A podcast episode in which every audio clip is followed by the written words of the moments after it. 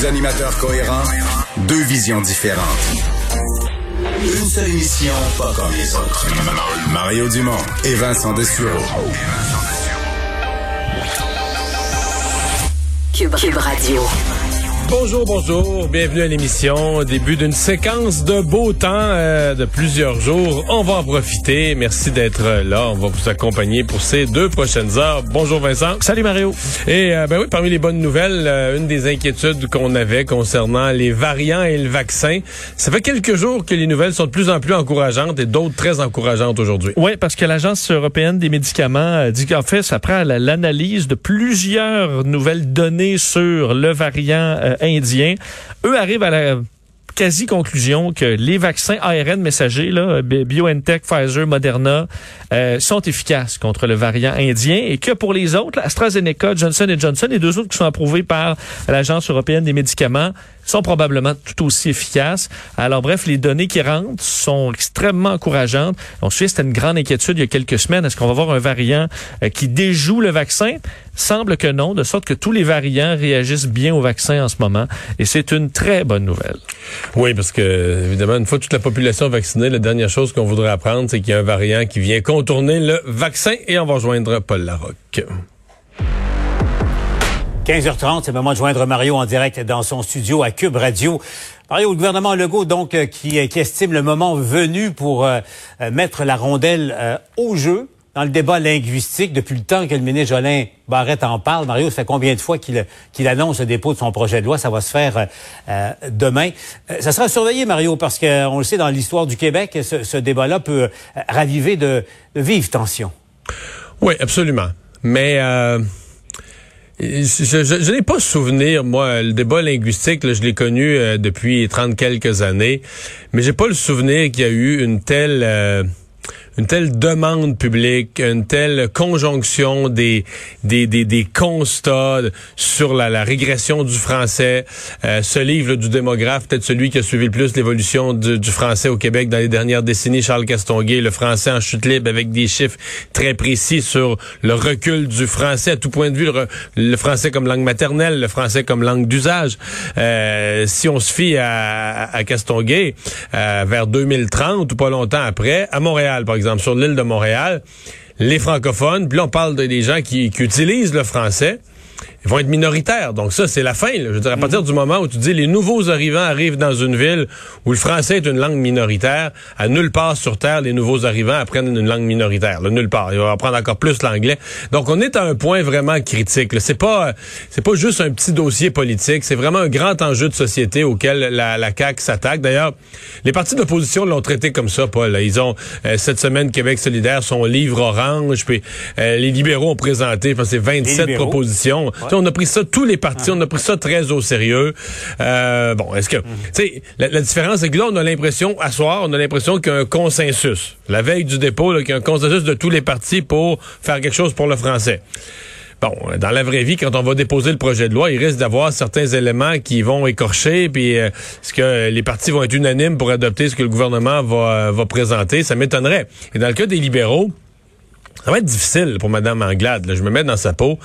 Parce qu'elle, pendant, le, pendant juste un exemple, les municipalités. Mais les municipalités bilingues, là, qui vont perdre le les statut. Villes bilingues, les villes bilingues, c'est ça. Ils vont perdre le statut. Ah, c'est ça, Mario, on, le rappelle, parce que c'est prévu dans la loi à l'heure actuelle. Les villes où il y a 50% et plus euh, de citoyens anglophones euh, ne sont pas assujettis à toutes les dispositions de la loi 101. Arrêt stop, là, dans, dans certaines villes, c'est parce qu'il y a 50% au moins de, de citoyens anglophones. Mais certaines villes ont non, plus, ben non plus que 12-15% de population anglophone aujourd'hui en 2021. Là.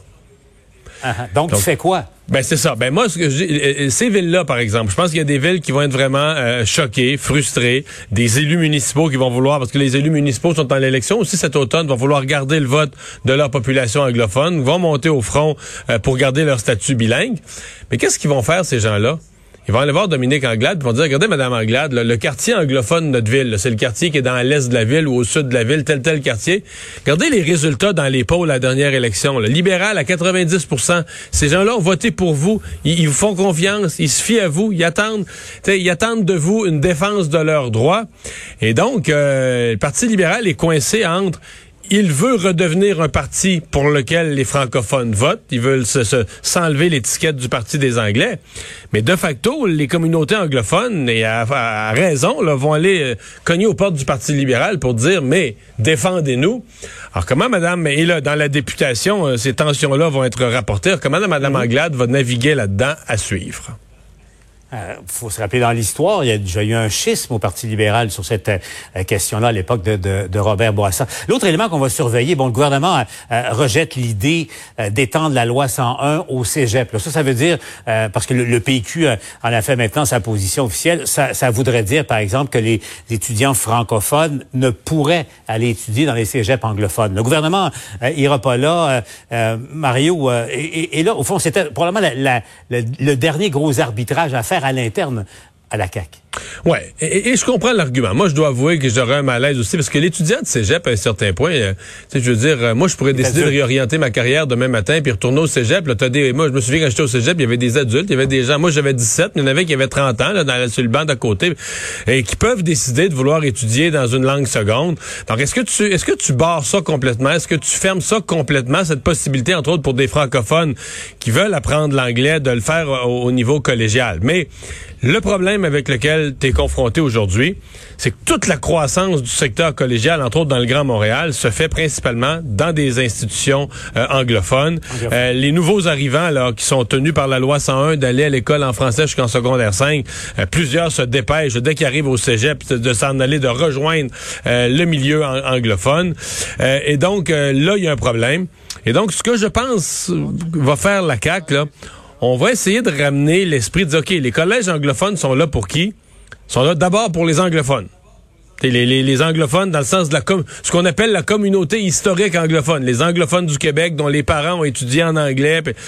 Mais euh, je pense que la croissance du réseau, ça va être fini. Même les libéraux proposaient ça, de dire, ben les cégeps anglophones, là, on, arrête leur croissance, on stoppe ça, euh, qui, desservent d'abord la population anglophone. S'il reste des places, qu'on puisse les, distribuer à d'autres, mais la croissance du réseau, l'avenir du réseau doit se faire à travers les cégeps francophones.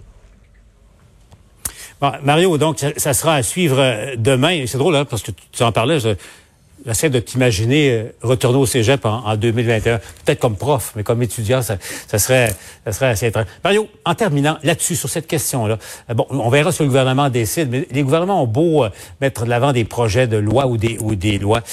c'est une question de responsabilité citoyenne aussi, mais je regarde les, jeunes et la, relation entre les jeunes d'aujourd'hui et la langue, le souci que leurs parents avaient de protéger le français, de promouvoir, versus la réalité actuelle, elle est là, la vraie bataille. Elle est là, la vraie bataille. Oui, oui. Mais en même temps, j'ai l'impression qu'on est en train aussi de sensibiliser les jeunes. Les jeunes se rendent compte qu'il y a un débat important sur la langue. Ça peut avoir aussi cet effet-là de mobiliser les jeunes autour de l'importance, les jeunes francophones, entre autres, autour de l'importance de leur langue.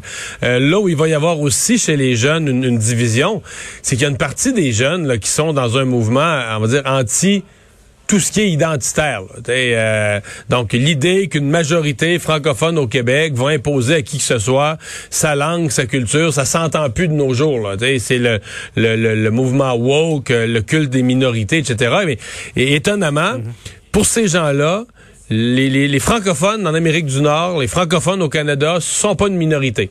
Euh, sont comme devenus une majorité oppressante colonialiste là, dans le, le collectif, euh, le collectif antiraciste décolonial de Québec solidaire. Euh, les, les, dans cet esprit-là très radical, la défense du français, t'as pas d'affaire à imposer ta culture, ta langue, tout ça. C'est les langues importantes seraient les langues autochtones, ou, mais pas euh, pas le français. Et donc ça, ça va être intéressant à suivre aussi là, comment euh, chez les jeunes et chez ces mouvements très à gauche chez les jeunes, est-ce qu'on va se lancer au combat contre cette idée que là, on va imposer la langue puis euh, forcer des gens à, à, apprendre le français? J'ai hâte de voir ça. Ça va être. On va peut-être avoir un avant-goût de ça dès le week-end parce que Québec solidaire va être en conseil euh, en conseil national. Et je le rappelle, dépôt du projet de loi demain, là, tout juste demain matin, pendant ton émission, Mario, tout juste avant la, période des questions. Je te laisse retourner à, ton émission. Salutations à tes auditeurs, Mario. Au revoir. On, on te revoit au TVA Nouvelles.